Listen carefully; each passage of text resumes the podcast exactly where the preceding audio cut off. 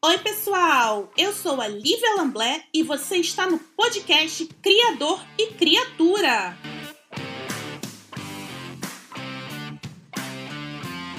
Esse podcast é voltado 100% para a criação de conteúdo na internet. Então não deixem de seguir o podcast na plataforma de áudio que você estiver ouvindo e ativar o sininho para não perder nenhum episódio. Siga também no Instagram, o arroba Criador e Criatura Podcast. Ah, e se você quiser apoiar esse podcast para continuar trazendo convidados legais, acesse o site linktr.ee barra e clique na opção Apoie meu conteúdo.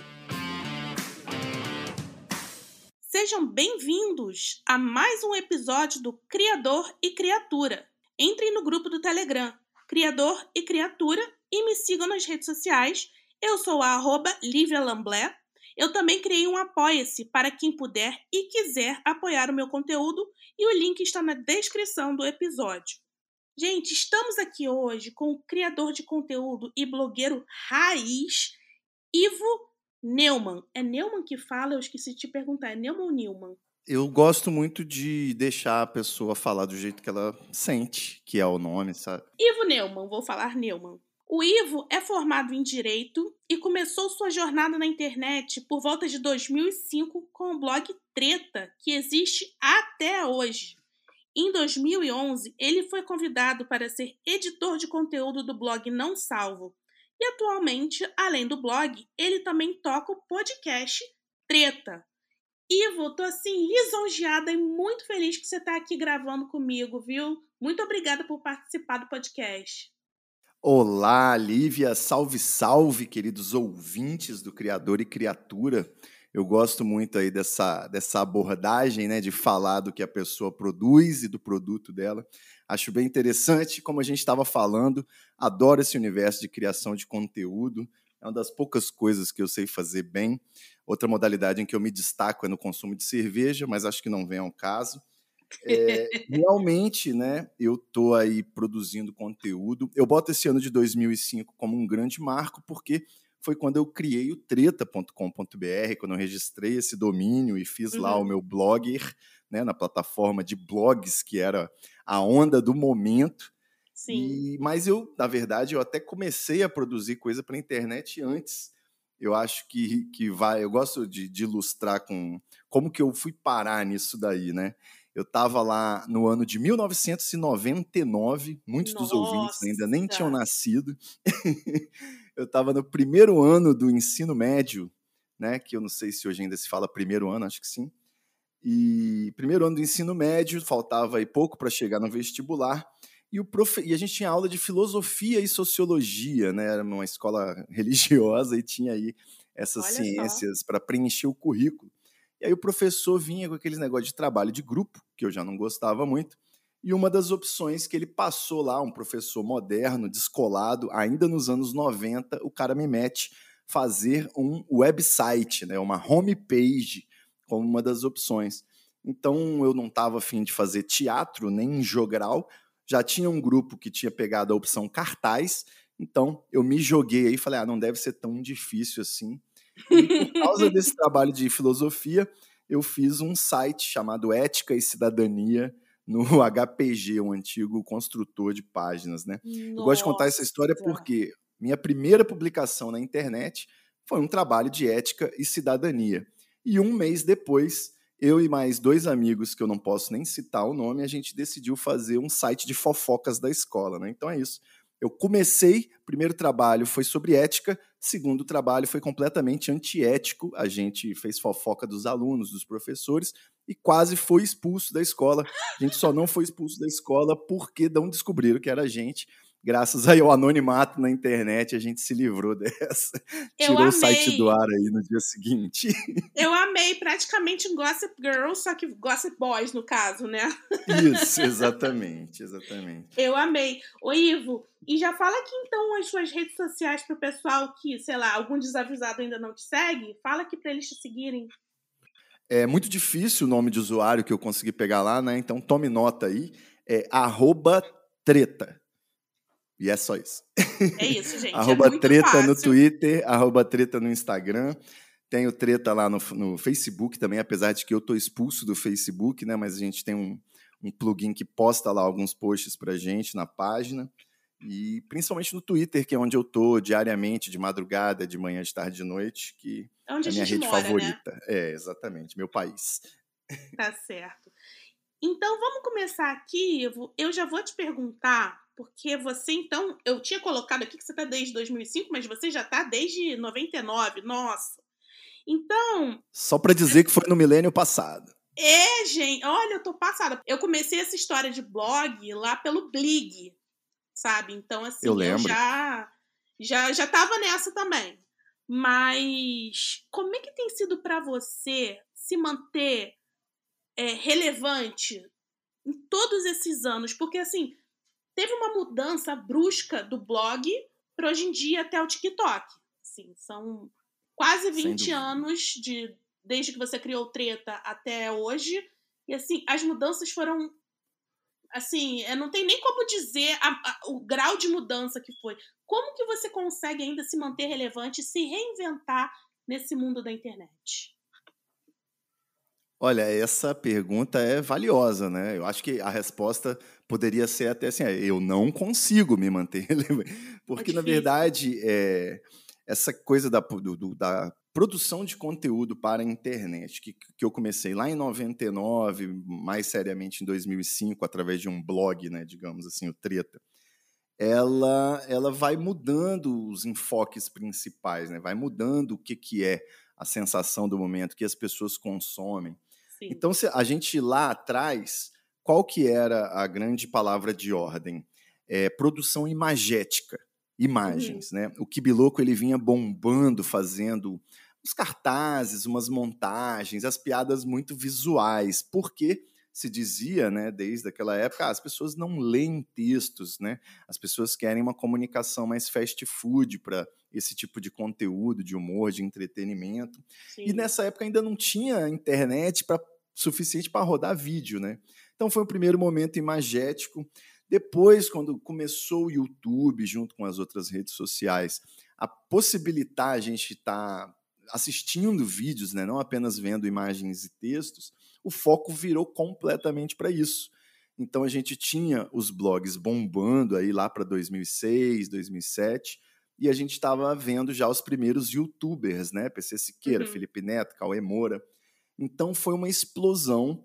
Muitos blogueiros até cogitaram, falaram: olha, agora eu vou ter que ir para frente das câmeras, eu vou ter que fazer uma, um âncora de jornal aqui, me apresentar.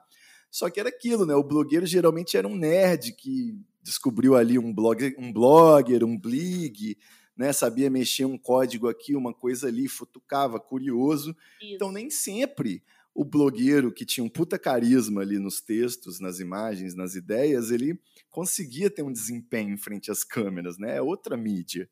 Então, abriu-se espaço para novas pessoas, novos fenômenos, novas marcas. Veio o Manual do Mundo, veio tanta gente aí, né? Porta dos Fundos, enfim. E aí, com isso, chegaram também em peso as redes sociais. E aí, você tinha um blog, você tinha que ter o Twitter, você tinha que ter a comunidade no Orkut, você tinha que ter a página no Facebook, né? Até hoje em dia é uhum. meio assim. Se você não está presente nas redes, você não está na internet, né? Tem que ser multiplataforma, né, transmídia. Sim. E com isso trouxe um grande problema para a gente, que é as pessoas pararam de acessar sites independentes né, e blogs. Você não precisa mais salvar uma lista de endereços nos seus favoritos para ficar visitando, porque nem precisa também acessar o seu agregador de feeds, né, que levava para você todos os posts dos blogs do seu interesse, porque desde algum tempo ali 2010, 2011, todo conteúdo chega para você já selecionado, de acordo com o critério de popularidade na sua rede social. De acordo com aquilo que você segue também, né? Porque hoje em dia é, você seus já... amigos, né? Exato. Tipo, no Instagram, por exemplo, você segue aqueles influenciadores que você quer e você já recebe. Você não precisa ir atrás. Aquilo já, che... já chega até você, né? Exato, e mais, mais do que isso até, né? Tem aquele a tal da FOMO, né? Que é o medo de você estar perdendo alguma Sim. coisa que está todo mundo vendo. Você hoje pode ter a tranquilidade e a certeza de que se algo relevante está acontecendo, você vai ver aquilo ali assim que você entrar no Twitter ou assim que você entrar no Instagram. Aquele assunto vai estar sendo repercutido nos posts mais recentes ou nos posts que o algoritmo seleciona para você, né? Então, com isso, o blog perdeu radicalmente a relevância, perdeu muito da importância como um agregador de conteúdo, né? Passou Sim. a ter valor apenas quem publicava já conteúdo autoral. Aquele conteúdo autoral aí, é, ele é seu mesmo, aí não tem como estar tá sendo replicado. Até tem, né? Mas aí o seu link como site original daquela publicação ainda tem o seu valor. Já quem faz apenas a, aquele rodízio de conteúdo, né? Acaba é, tendo, perdendo um pouco da relevância, já que o algoritmo modernizou isso, né, automatizou isso. E com isso, os blogs também perderam receita. Né? Isso, para mim, foi o que realmente é, deu um tiro de canhão, digamos assim, em como eu vinha tratando meu negócio, que é as agências passaram a direcionar todas as verbas, assim, é, é o grosso das verbas que ia para os blogs, para os sites, para as ações, para fazer é, é, publi, post, né, aquele publi editorial, é, passou a ser dedicado às próprias redes sociais. Agora a uhum. própria empresa faz lá a sua página, compra lá seus seguidores, faz a sua publicação e impulsiona. E ela vai ter o alcance que ela teria antes botando um jacaré banguela num treta da vida. Então, assim, isso que mudou radicalmente, né? O que eu quero dizer, né? Durante muito tempo, quando o pessoal viu que essa cena efervescente de blogs, vários mascotes, vários nomes engraçadinhos, isso desapareceu, ficou se perguntando né, quem matou o blog, né? Se foram isso. as tirinhas de memes, se foi os, se foram os YouTubers produzindo vídeos, se foram as redes sociais. Eu diria que é um pouquinho de cada um, né? É igual tem um livro da Agatha Christie, que eu não vou dizer qual é para não dar spoiler para ninguém, é igual é um livro que, que o mistério é quem é o assassino e você descobre que são todos os personagens do livro, né? Todo mundo foi lá e deu uma facada de raiva do, do falecido. Eita. Então, assim, todo mundo matou o blog, só que os blogueiros, né, o pessoal que produzia conteúdo para blog, eles tiveram que se adaptar. Muita gente voltou para os seus empregos de origem, né, para as coisas que faziam anteriormente, uhum. mas muita gente também mudou, se adaptou, né, passou a investir na sua fanpage no Facebook, passou a investir no seu perfil no Instagram ou no seu canal no YouTube e principalmente também com a, o advento aí dos podcasts, né, que foi o que o Treta fez, o que a gente fez no Treta, foi simplesmente em 2016 a gente via que os textos, os posts no, no blog só dava audiência quando era alguma coisa muito apelativa, né, ou pornográfica, uhum. alguma coisa nesse sentido. Os outros conteúdos e textos não repercutiam, não tinha mais coisa de comentário, não tinha mais essa viralização de um post de blog, né? Isso passou a ser mais raro. Então a gente decidiu meter as caras aí, produzir um podcast semanal. Estamos fazendo desde 2016 e você está vendo, você sabe já disso muito bem, né? Que é uma delícia também produzir esse tipo de conteúdo podcast ele permite uma conversa né, de verdade, você é, se explica melhor, você fala por mais tempo, você conclui uma linha de raciocínio. É muito interessante para produzir também para ouvir, né? Eu, eu, ouço muitos podcasts, tenho sempre 20 pendentes na minha playlist. Assim. eu adoro também. Então, quando eu fico cansado até de editar, porque eu, eu edito né, os, os episódios do Treta, então, quando eu estou um pouco cansado de fazer, arrumar convidado, fazer pauta, gravar, depois editar, eu lembro do quanto que eu gosto de ouvir podcasts, né? Então, isso me traz de volta a, continuar produzindo. Então, o Treta está aí entrando que no sétimo ano de podcast e no décimo sétimo ano de site blog. Que e legal isso. A ironia, né? E agora eu vou revelar isso daqui. A ironia é que a gente, a, minha fonte de receitas na internet principal ainda é o site. A gente é tem publi editoriais e links é, patrocinados, né? Muita coisa de, de, de, conteúdo adulto, cassino, joga apostas online, muita coisa de pornografia também. Mas é isso que ainda está é, botando dinheiro né, na conta da, da empresa, porque o podcast ainda não deslanchou. E aí eu fico me perguntando, né? Porque a cena de podcasts é, também está efervescente, surgindo milhares de podcasts, vários amigos me pedindo dicas para fazer seus próprios podcasts, né? E eu fico feliz com isso, mas Estou é, esperando até agora esse bolo da receita publicitária aí que já está bombando nos Estados Unidos vir parar uma fatiazinha na minha mão. Quem sabe agora, depois aqui dessa entrevista no Criador e Criatura, estou esperançoso. Né? Opa! Deixa eu te. Deixa eu te falar uma coisa que eu achei muito interessante que você falou, que você ainda não conseguiu monetizar essa questão do podcast, né? Que você ainda tem muito da receita do seu blog. Isso. E isso é uma coisa assim que eu vejo muitos produtores de conteúdo passando, porque a gente, infelizmente, a gente fica refém da nossa audiência. Porque é. a gente quer produzir o conteúdo que a gente gosta, mas ao mesmo tempo a gente não consegue porque não é aquilo ainda que a gente consegue atingir. Primeiro que o algoritmo do, dos podcasts é completamente diferente do algoritmo das redes sociais. Sim. Então, a gente pode fazer uma coisa muito legal, mas não necessariamente está linkado com outros podcasts, até porque existem vários e aparecem, sei lá, uns 20 no feed para pra gente, sabe? Exato. A gente tem que trabalhar muito as nossas redes sociais para que a gente consiga fazer com que o nosso podcast chegue a mais pessoas e transformar seguidores em ouvintes é muito difícil. Então, acho que assim, faz muito sentido isso que você está falando da questão da monetização, e também faz muito sentido você ainda ter que usar é, é, conteúdo apelativo, porque infelizmente é isso que a gente muitas vezes tem que fazer para conseguir a audiência que a gente precisa. Isso, e, e o próprio é, essa mídia, né, o podcast, já teve uma transformação enorme. Sim. Que é com esses novos podcasts em vídeo no YouTube, né, de entrevista, muito motivados pelo ao vivo, né, fazem ao vivo suas entrevistas, que são mais demoradas, e aí tem aquele lance dos cortes, né, são aqueles snackzinhos de conteúdo que vão para capturar novos ouvintes. Então, é o que você falou, o, a, o, cara que entrava no meu site lá durante o expediente para dar umas risadas, ele não é o mesmo cara que ouve o, o, podcast, uma conversa sobre a guerra na Ucrânia, por exemplo. Sim. Então, é, é, é, por mais que o podcast também seja de humor e entretenimento, né? É, mas é uma outra galera, o grupo de interseção entre essa, essa audiência que é do site e do podcast acaba sendo pequeno. Com isso, a gente não começou do zero, né? Quando lançou o podcast, a gente já tinha algumas pessoas para divulgar. Mas o que realmente constrói a audiência de um podcast é você ter novos convidados que vão trazer novos ouvintes, é você fazer uma divulgação constante, consistente nas redes sociais, né? Tudo isso que quem já ouviu alguns episódios já sabe, né? E que você falou, né, da gente acabar ficar ficando escravo da nossa audiência, né, ficando Sim. meio que dependente disso. Durante muito tempo, o, o, o, site acabava sendo meu diário pessoal mesmo, né, cumprindo aquela função que os blogs inicialmente cumpriam.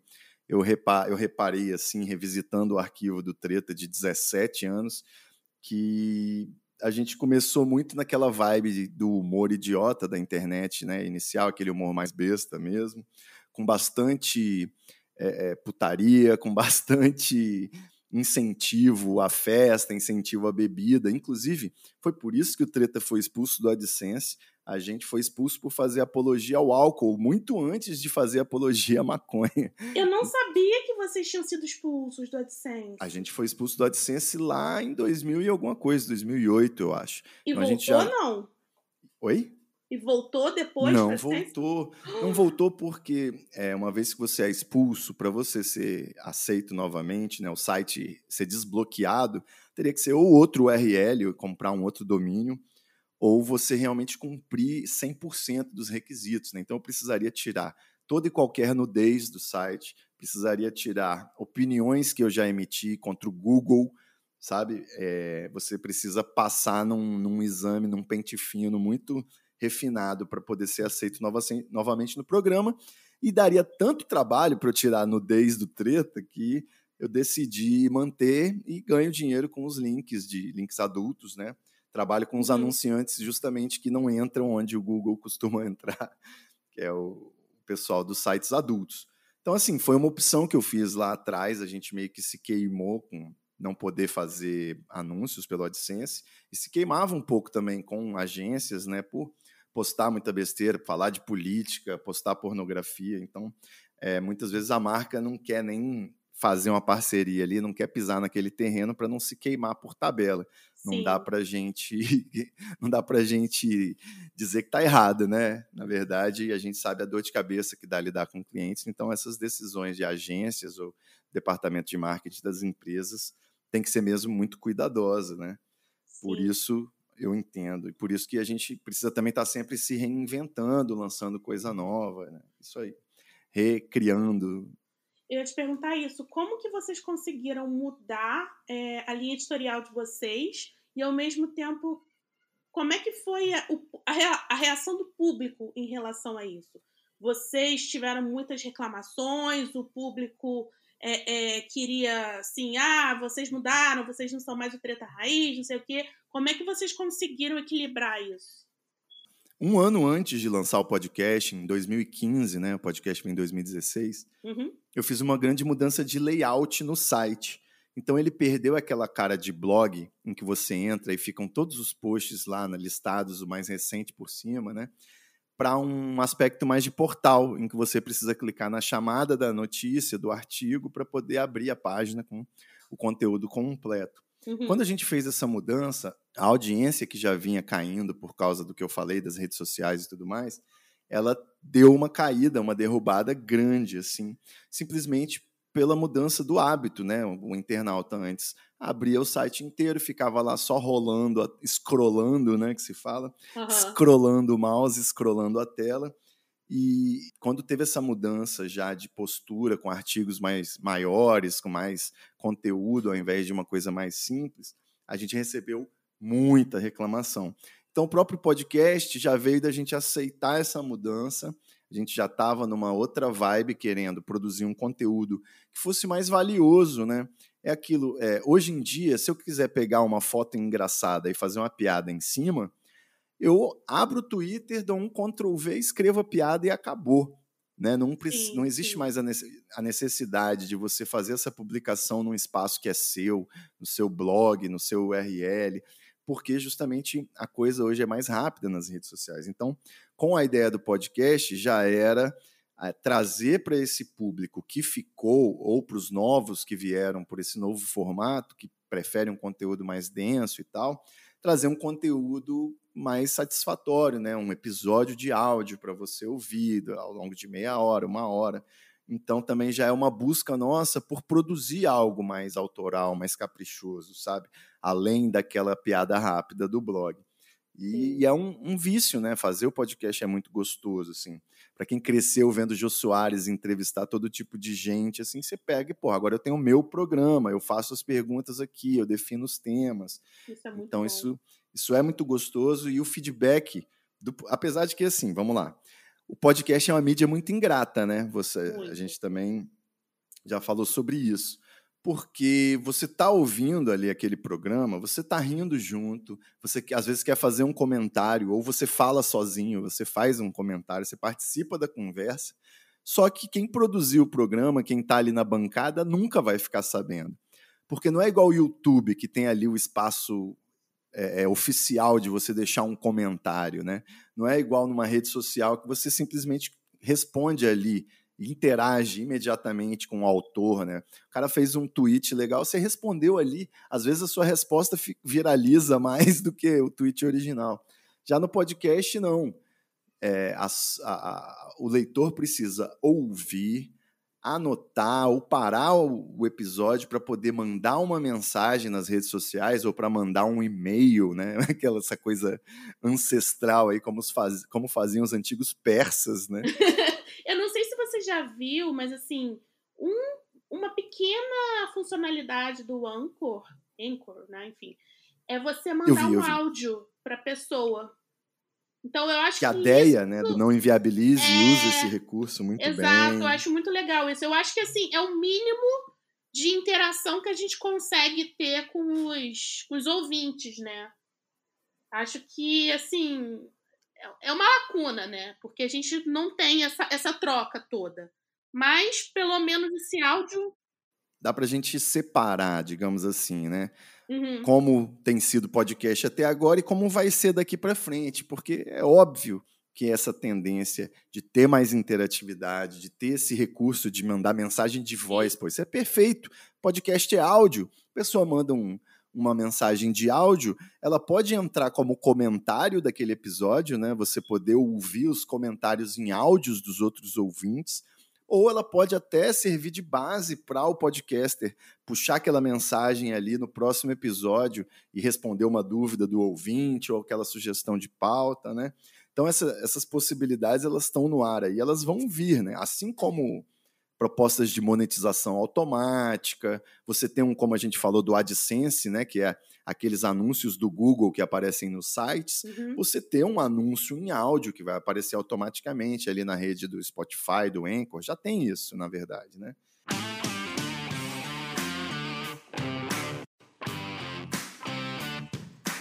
É, tá começando no Brasil agora, né? Agora, aqui nos Estados Unidos eu já via isso desde 2020, pelo menos. Mas já existia antes. Mas no Brasil eu tô começando a ver esse movimento agora, né? Tanto que existe os originais de cada plataforma justamente para as pessoas terem alguma monetização, né? Porque senão. Isso.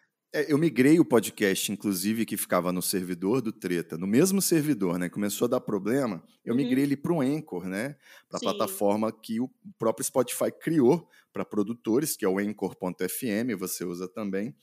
E o, o Anchor no, nos Estados Unidos aí, né, já existe essa, essa monetização aí de pagar aos produtores um percentual dessa receita de anúncios automáticos, né? Então a gente acredita que isso deva ser uma tendência para se popularizar, né? Para todo mundo que produz conteúdo receber alguns centavos de dólar aí como remuneração. Sim. Cara, aqui é alto, viu? Aqui o CPM é 15 dólares. Olha só, imagina, coisa linda. Seria maravilhoso se a gente tivesse rolando. Se esse podcast tivesse, sei lá, uns mil plays por episódio, pô, eu tava bem, assim. tipo, eu tava começando a encaminhar ainda, mas como a gente estava falando, o podcast é uma plataforma ainda muito ingrata por causa do algoritmo, né? É, deixa eu te perguntar uma coisa, Ivo. Você. Diga lá. Você tem o treta. Você nunca uhum. sentiu necessidade de você ser o Ivo na internet? Em vez do então, treta? lá quando eu tava, eu falei lá atrás que começou o YouTube, né? E aí o blogueiro teve que ir para frente das câmeras, uhum. rolou esse movimento. Uhum. O próprio hum. primeiro que eu trabalhava já com o Cid do Não Salvo, né? Sim. E o Não Salvo foi um grande exemplo de como isso aconteceu, né? Antes mesmo do Antônio Tabet, que é o autor do Kibi Louco, virar um ator na frente das câmeras do Porta dos Fundos, o Cid, ele também se escondia, entre aspas, né, atrás do mascote do blog, que era um Jesus Cristo, desenhado pelo Fábio Koala, e ele passou a figurar mais na frente das câmeras. Passou a postar coisas no blog que tinham foto dele, passou a fazer vídeos para o YouTube, participar de ações em que a imagem dele era principal. Então eu também acabei abrindo um canal de YouTube nessa época, que se chamava o Canal 5 e 20 era uma proposta, inclusive, que eu fazia com a produtora do Wagner Martins, o Mr. Manson, que fundou cocadaboa.com, por falar Nossa. em internet antiga, né, um dos pioneiros da internet. Sim. E ele depois fundou a agência Spale, e já num terceiro momento que ele estava com a produtora dele voltada para o YouTube, ele produziu uma série de vídeos aí do meu canal, em que a proposta era a gente, uma hora depois das 4h20, né? 4h20 à tarde acontecia um negocinho ali, e uma hora depois a gente ia procurar uma larica em algum lugar famoso em São Paulo. Mas não é famoso de ser da moda, badalado, não, era famoso por ser aquele pé sujo assim que o pessoal fala, olha, vai lá e come a, a calabresa tal. E aí você já vai sabendo o que, que você vai comer, porque é o segredo. Então, assim, a baixa gastronomia né, da selva de pedra foi um período muito feliz da minha vida, né? A produtora me botava para comer coisas deliciosas em lugares maravilhosos e eu só tinha que comer e existir ali, ficar doidão em frente às câmeras, mastigando e tecendo comentários sobre o alimento. Eu achei por um, muito tempo eu achei que eu poderia viver disso, tá? Eu achei que isso era a minha vocação e o vídeo realmente fez muito sucesso esses vídeos assim, muito sucesso que eu digo é chegar a ter umas 30 mil, 50 mil views cada é, vídeo que eu postava. Assim. É bom. É, Para essa época, né? Nossa. né? Exatamente.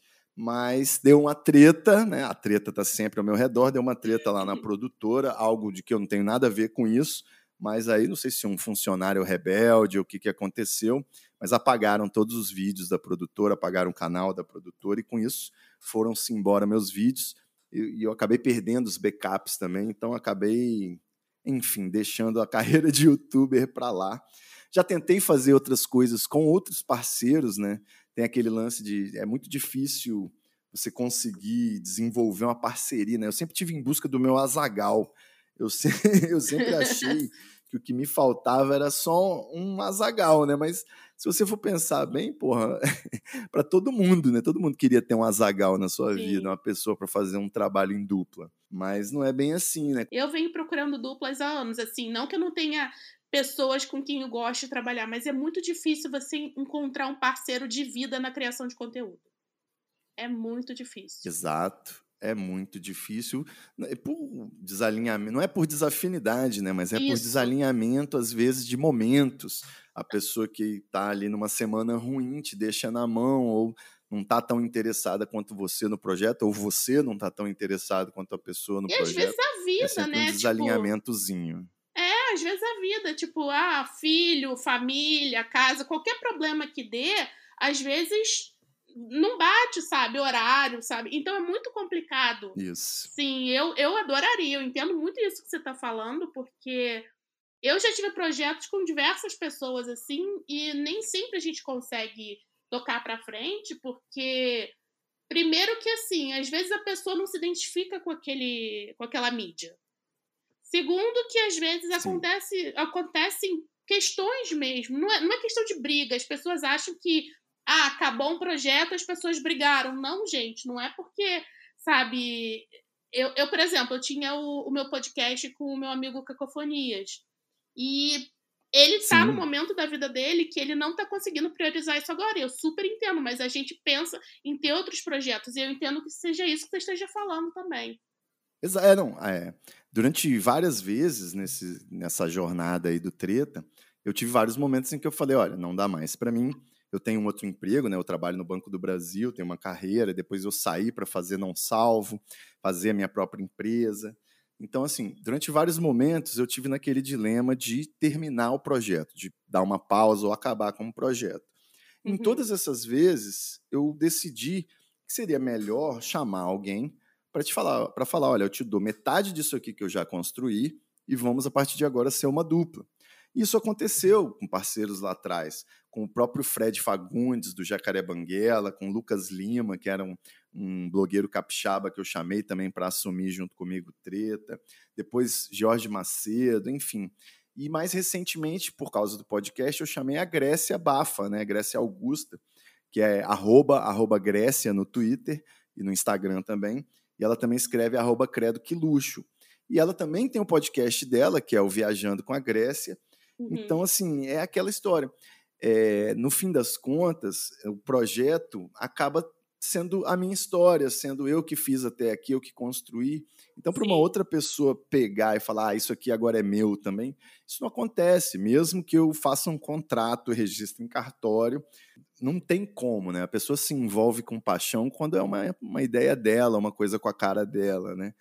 Então, assim, mais esse essa dificuldade de, de conseguir sócios e parceiros para empreendimentos que estão em andamento, né, sempre existiu. Sim. É muito mais fácil você tentar, quer dizer, não, não é fácil, mas é mais, menos impossível você tentar fazer uma coisa nova, um projeto novo que vai ter aí o, o charme, né, o DNA de todos os envolvidos. Eu, eu tenho percebido isso assim também. Concordo. Quando concordo. surge um projeto novo, né, de grupo com várias pessoas animadas, assim, é muito bonito de ver. A gente sabe que logo a vida muda, né, como a gente estava falando, os momentos ficam diferentes das pessoas, mas é muito gostoso quando você vê uma coisa nova surgir, assim, da empolgação das pessoas. Né. É muito bom. É muito bom. E deixa eu te perguntar, quais os planos que você tem assim para o futuro do Treta? Porque você tem o, o, o, site, você tem o podcast, mas estão aí surgindo várias outras redes sociais, tem o TikTok, tem o Quai, tem muita, muita questão de vídeo atualmente. Você tem algum plano de seguir por esse lado, talvez retomar é, aquele projeto que você tinha lá atrás, que você começou com o YouTube, ou você pretende só nesse momento focar nisso que você está fazendo agora? Olha, é, eu gosto muito da linguagem audiovisual, né, do vídeo, uhum. mas é, eu curto uma coisa mais de pós-produção, como seriam, por exemplo, vídeos para o YouTube, do que essa coisa mais espontânea, mais é, singela, talvez, da produção de vídeos curtos para o TikTok, para o Instagram, para o Reels, né?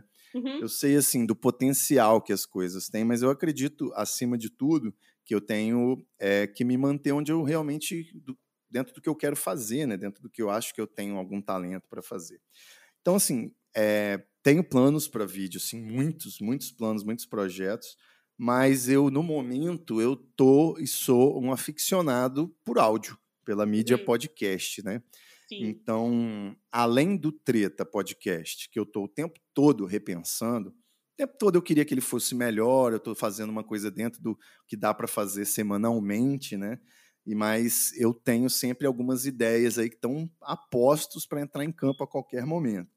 Além disso, eu também tenho projetos de podcasts que são de alguns nichos assim, que é um projeto que eu venho desenvolvendo com um parceiro para lançar esse ano, mas é algo assim mais dentro da, da, da, área financeira, de educação financeira e tecnologia. Eu estou fazendo um Olha MBA só. em ciência de dados, então é, eu gosto muito, estou me interessando né, por essa parte de tecnologia e dados e acho que tem conteúdo que dá para ser produzido também dentro dessa área, bastante coisa ainda que pode ser dita, que ainda não está sendo dita.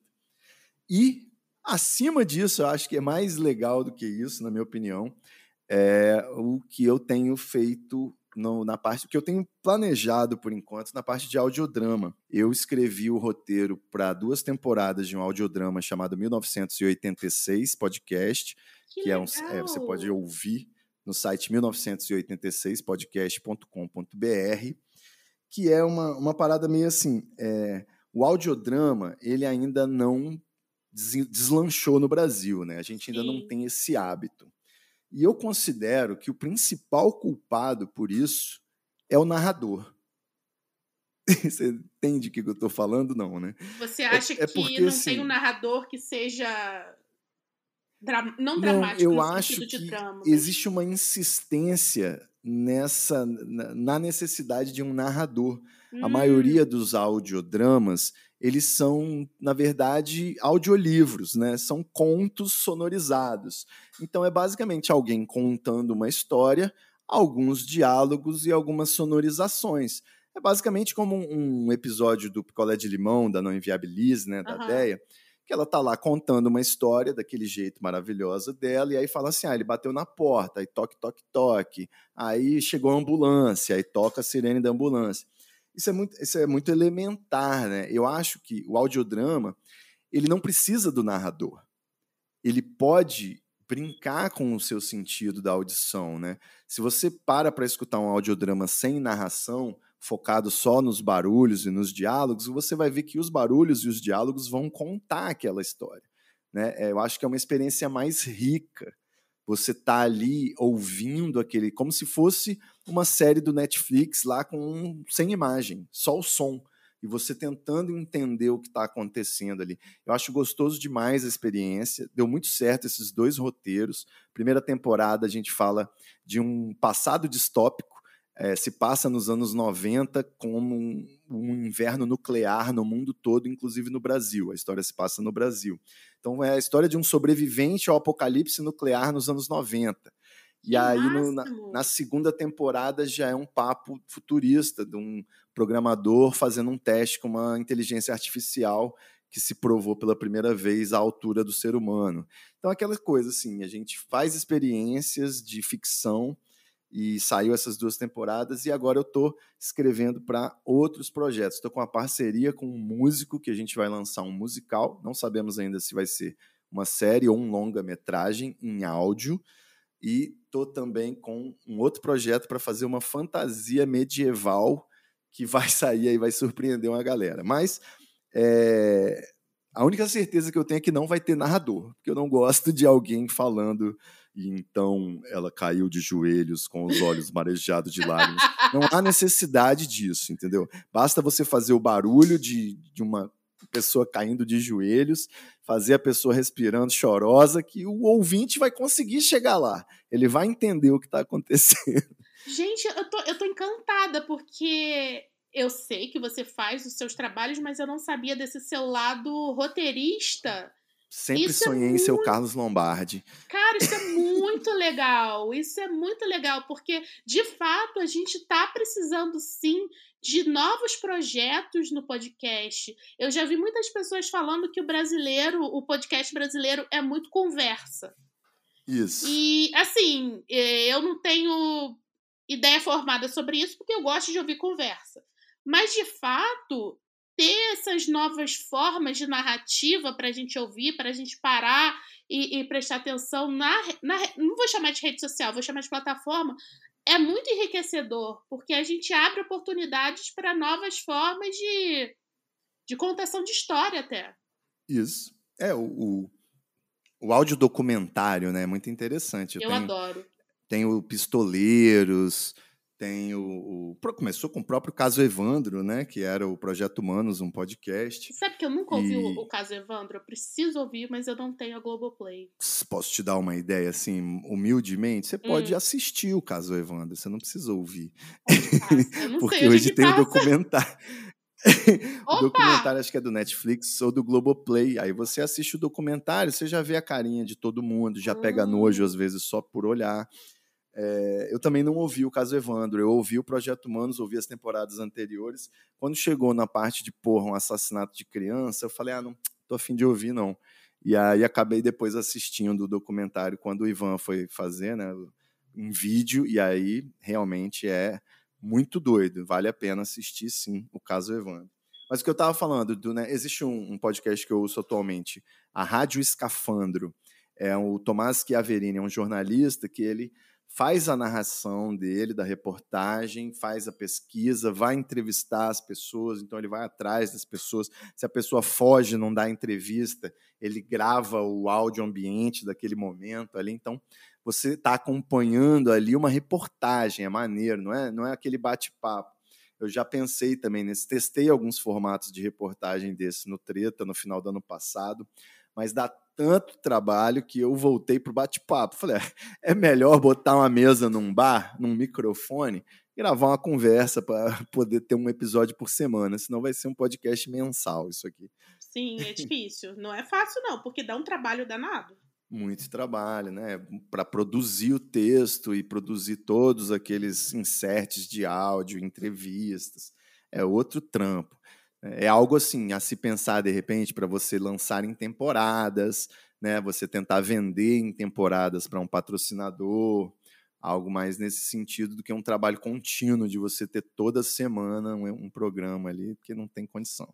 Até porque volta. Não tem condição de produzir. Isso, até porque volta naquilo que a gente estava falando, que o podcast ainda não é monetizado assim como as outras plataformas. Pelo menos no Brasil. É, então, exatamente. isso acaba fazendo com que, assim, seja uma vitrine, né? Aí você está vendendo aquele seu projeto, você espera que alguém compre para você continuar produzindo. Porque a gente acredita no trabalho que a gente faz, mas também não receber nada em troca é difícil. É difícil. Exato. É, o áudio, ele é aquilo, né? A gente antes no blog não tinha vídeo porque não tinha tecnologia para ter Isso. vídeo. Então, era texto e foto. Hoje a gente tem o vídeo todo, mas o áudio ainda tem o seu espaço, mesmo a gente tendo tecnologia, né, para ter Netflix, para ter YouTube, para ter o TikTok tudo isso. O áudio ele tem o seu valor porque ele tem o seu momento, né, de ser consumido. Você pode consumi-lo sem precisar da sua visão.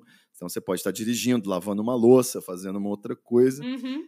É, eu acredito que isso garante né, a gente a possibilidade da gente prever, fazer um exercício de futurologia aqui, de que tão certo quanto 2 e 2 são, é 22, né? A gente uhum. vai ter, sim, muitos formatos novos, coisas que a gente não tinha pensado, né? Pegadinhas, montagens, né? Tipo entrevista falsa, a gente bota uma entrevista só as respostas e muda as perguntas. Vai ter muita coisa, reportagem, reportagem que vai ganhar prêmio, e muito audiodrama também, com e sem narração. Eu acho que o áudio tem um universo imenso pela frente, por isso que eu vou permanecer aqui nessa brincadeira de áudio, por enquanto é o meu é o que eu mais gosto assim na internet. Ah, eu adorei, Ivo, adorei isso que você falou. Já tô doida para ouvir os seus novos podcasts, viu? Vou é, é. procurar é... esse do 1986, porque eu fiquei 1986podcast.com.br, entra lá. Também fiz o Mensagem Cifrada, fiz um projeto que era só explicando algumas letras famosas da MPB. Então, né, a gente tem algumas músicas famosas que você não sabe o que, que aquele refrão significa, o que, que aquele autor queria dizer. A gente tem lá alguns episódios inesquecíveis também. Entra lá no Mensagem Cifrada. É um podcast, acho que tem 18 episódios no ar, dá uma olhadinha. É isso, gente. Ouçam os podcasts do Ivo. Acessem o Treta, que é muito legal, viu? Ele tem conteúdo desde 2005, gente. Olha, para ter esse conteúdo todo é porque ele sabe o que ele está fazendo. Ivo, eu quero te agradecer muito por você ter feito essa conversa, ter a gente ter feito esse bate-papo. Eu acho que foi muito enriquecedor. Quem está querendo produzir conteúdo tem sim que ouvir, quem já está no corre há muito tempo. E acho que, nossa, tudo que você for fazer, você vai agregar muito, que você tem muito aí a dizer. Valeu, eu que agradeço. Muito obrigado aqui vendo quem já esteve aqui nesse prestigioso estúdio do Criador e Criatura. Eu fui colocado aqui numa galeria maravilhosa. Então, estou lisonjeado. Muito obrigado pelo espaço. Para concluir, mandar um beijo aí para todos os ouvintes do podcast Criador e Criatura e fazer o convite para dar uma entrada lá no treta.com.br barra podcast ou procura Treta Podcast no seu aplicativo favorito. Estamos em todas as plataformas. Um beijão, Lívia. Prazer estar aqui. Beijo, Ivo. Fala mais uma vez as suas redes sociais, né? Que é muito difícil para o pessoal acessar, mas fala aí mais uma vez. é verdade. Lá no Twitter, principalmente, arroba treta, e também estamos no Instagram com memes, arroba treta também. Então é fácil de achar, treta.com.br e arroba treta nas redes sociais. É isso, gente. Sigam lá o Treta, tá bom? Obrigada por vocês terem ficado até aqui. Eu sou a Lívia Lamblé, estou em todas as redes sociais como arroba Lívia Lamblé. Sigam também o Instagram e o Twitter do Criador e Criatura. A gente está no Instagram como arroba Criador e Criatura Podcast e no Twitter como Criador Podcast. Se vocês puderem ou quiserem ajudar no Apoia-se, é apoia-se.com barra Muito obrigada mais uma vez por vocês terem ficado até aqui. Um beijo e até a próxima semana.